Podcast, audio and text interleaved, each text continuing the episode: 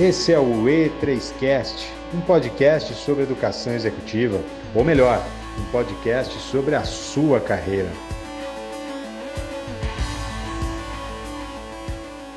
Fala pessoal, tudo bem? André Ribeiro, educador executivo e membro da Escola E3, à frente de mais um E3Cast, um podcast objetivo com especialistas de mercado e que trazem conteúdos práticos e aplicáveis e a pauta de hoje é: até que ponto líderes mal preparados podem influenciar um ambiente corporativo? E para esse tema, temos um convidado super especial, com uma longa e bem-sucedida trajetória corporativa, o educador executivo Raimundo Ribeiro. Raimundo, que possui mais de 20 anos de experiência na área comercial atuando há mais de 15 anos em posições de liderança, gestão de pessoas e planejamento estratégico no mercado B2B. Empresas multinacionais como a Carrier, Johnson Controls, LG Electronics e atualmente é gerente sênior na Daikin. Raimundo, muito obrigado por ter aceito o nosso convite. Seja muito bem-vindo ao E3Cast. Opa, André, muito obrigado vocês aí por essa oportunidade de estar é, tendo minutos para falar um pouquinho do que eu presencio no mercado e estar tá tendo a oportunidade de ajudar bastante pessoas. Legal, Raimundo. E gostaria de iniciar esclarecendo uma curiosidade de muitos. O que é uma empresa com uma liderança tóxica existente? É uma boa pergunta, né? Porque a gente acredita que a contaminação, que isso não acontece, né? E até nesses dias de hoje, a pandemia vem mostrar que, de fato, o vírus ele contamina. Isso acaba também sendo um vírus. O que, que acontece? Empresas onde você pode identificar facilmente que ela está no caminho da contaminação, onde você acaba tendo uma falta de capacidade para ouvir as pessoas, como líderes que não decidem o tempo para ouvir seus colaboradores, deixando de receber informações fundamentais que podem impactar na empresa. Então, o que, seria isso? os colaboradores param de contribuir com ideias para melhoria.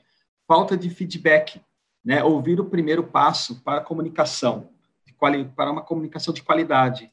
Então, quando você não tem o feedback, o que, que acontece? Os colaboradores não passam a ter avaliações e também os colaboradores passam a repetir as mesmas coisas que eles estão fazendo e, como consequência, repetir os mesmos erros.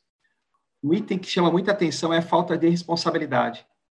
Ninguém é responsável por nada. E, e o que acontece? Principalmente os líderes, eles acabam culpando a equipe quando dá algo de errado, assim não admitindo seus próprios erros. E, por fim, acaba tendo também é, comportamentos não muito bons.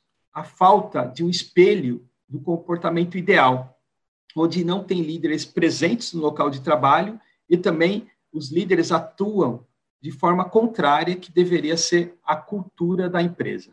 Perfeito, Raimundo. E eu gostaria de saber, Raimundo, pela sua experiência, pela sua trajetória, como coibir esse tipo de comportamento na empresa e como promover uma cultura de liderança que favorece o desenvolvimento e o crescimento das empresas? É, o importante é, para coibir é, de fato, você trabalhar de modo oposto, né? Seria o quê? De criar um ambiente saudável. O que, é esse ambiente saudável? Esse ambiente saudável é essencial para você ter uma alta produtividade, uma alta satisfação, bem-estar e, principalmente, uma comunicação sincera. Com tudo isso, você vai gerar uma segurança psicológica maior, impactando principalmente nas relações entre líderes e os colegas e entre os colegas. E aqui até aproveito para fazer uma brincadeira, né, de usar o, a palavra saudável.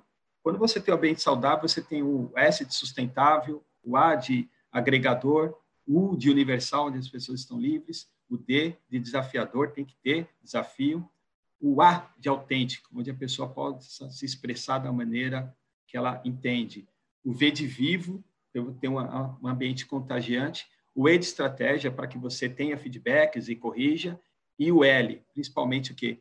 de liderança, onde o líder ele acaba sendo um espelho devido ao bom comportamento.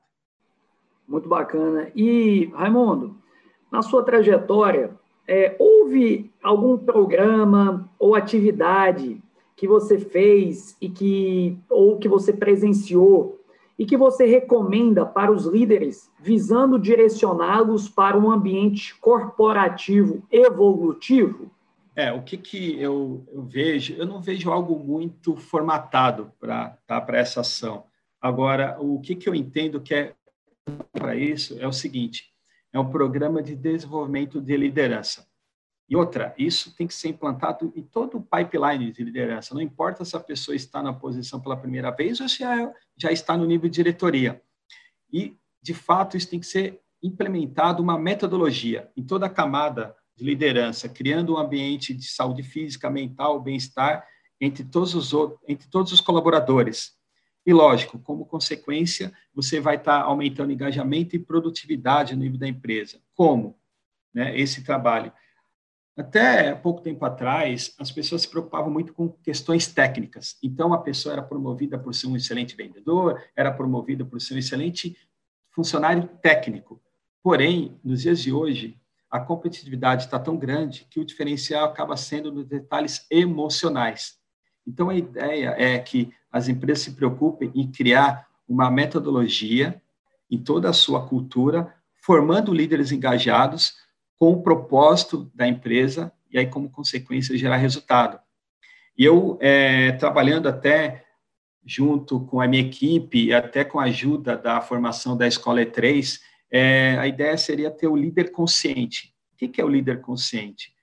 Com esse líder, todos ganham, porque esse líder busca desenvolver sempre a consciência ampliada dele e como consequência das pessoas, impactando empresas e até na própria comunidade. Então, o que seria?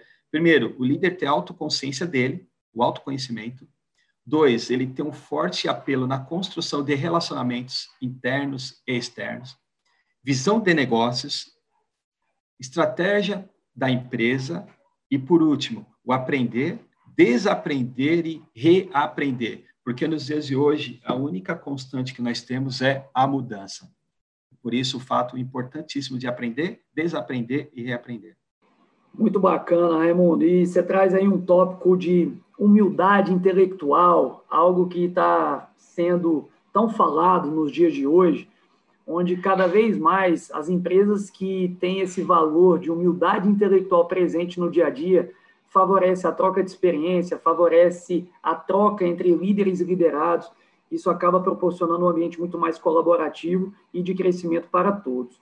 E eu queria até trazer uma questão é, para você, Raimundo, assim, você que tem é, já uma vasta experiência, já passou por diversas empresas, e queria entrar já no cerne, também chegando ao final do nosso podcast, que é para os empresários e executivos que convivem com esse tipo de comportamento, ou até mesmo com, com esse tipo de cultura empresarial, e aí trazendo mais uma vez aquela situação de empresas com líderes que, que ou, as empresas que têm líderes mal preparados, ou até mesmo aquelas, aqueles ambientes que hoje estão tóxicos para as pessoas e que não está favorecendo o crescimento e a evolução, quais são as suas recomendações finais, tanto para os empresários quanto também para os executivos? André, até eu sei que, mas eu gostaria de fazer uma pergunta para você, né? O pessoal hoje não considera isso muito no dia a dia. Você acredita que hoje quem é mais importante para a sua saúde? O seu chefe direto ou o seu médico? Cara, eu acho que é meu chefe direto, porque eu convivo mais com ele do que com o meu médico. Exatamente. O médico, né? Você vai procurar o um médico quando tem alguma coisa ruim acontecendo ou para fazer um check-up, certo? Nos dias de hoje, o seu chefe é responsável por fazer você procurar o seu médico né, por causa do estresse no trabalho, as suas consequências acabam afetando a saúde das pessoas e assim por diante. o que, que acontece? Quando você tem uma cultura da empresa que ela não está bem definida, ou principalmente ela não é seguida pelos seus líderes, né, o que, que você acaba gerando um nível de engajamento muito baixo. Então, no Brasil, hoje, nós temos somente, em média, 27% dos funcionários que estão engajados, felizes com o trabalho em torno de 60% não estão engajados. Eles faltam motivação para eles desempenhar o seu papel. E quando você tem é, um percentual muito grande de funcionários não engajados, você acaba tendo um alto índice de defeitos de qualidade, um alto índice de acidentes de segurança, você tem um turnover muito alto de pessoas e você acaba tendo um índice de falta no trabalho muito grande. Tudo isso você acaba impactando em perda de produtividade, em perdas de dias trabalhados e assim por diante. Agora, por outro lado, aqueles 27% eles acabam tendo um índice de produtividade maior, eles acabam tendo como consequência uma rentabilidade melhor e outra, ele acaba tendo um atendimento ao cliente externo muito melhor e acaba também impactando no atendimento do cliente interno, porque eles acabam se relacionando da melhor maneira, da maneira mais satisfatória, como consequência, criando um departamento ou até uma empresa saudável.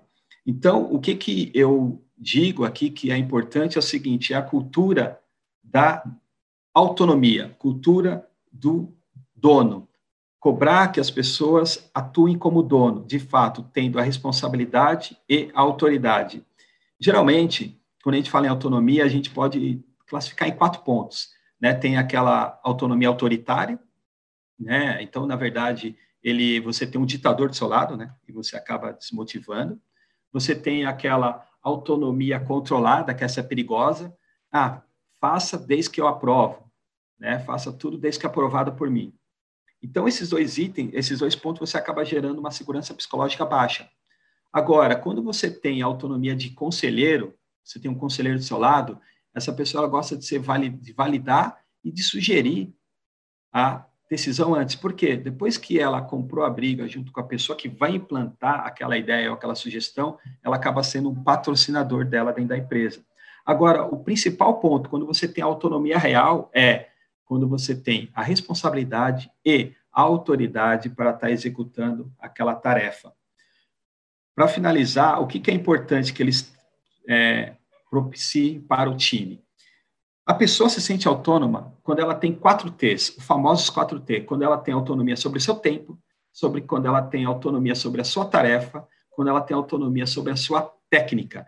E para quem lidera pessoas, quando ela tem autonomia sobre o seu time. Então é importante que as pessoas, os empresários, diretores e assim por diante entendam o que eles estão dando de autonomia para o seu time e para as suas pessoas. Excelente, Raimundo. Excelente, excelente, excelente. Pessoal, gostaria de agradecer imensamente ao Raimundo Ribeiro, educador executivo, pela contribuição nesse podcast.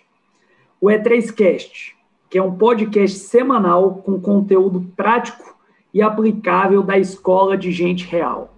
Raimundo, muito obrigado, cara, pelo seu tempo, pela sua generosidade em compartilhar conosco tanto conhecimento legal. E até a próxima, meu amigo. Obrigado, conte comigo. Um até abraço, mais. pessoal. Até mais. Tchau. Esse é o E3Cast, um podcast sobre educação executiva, ou melhor, um podcast sobre a sua carreira.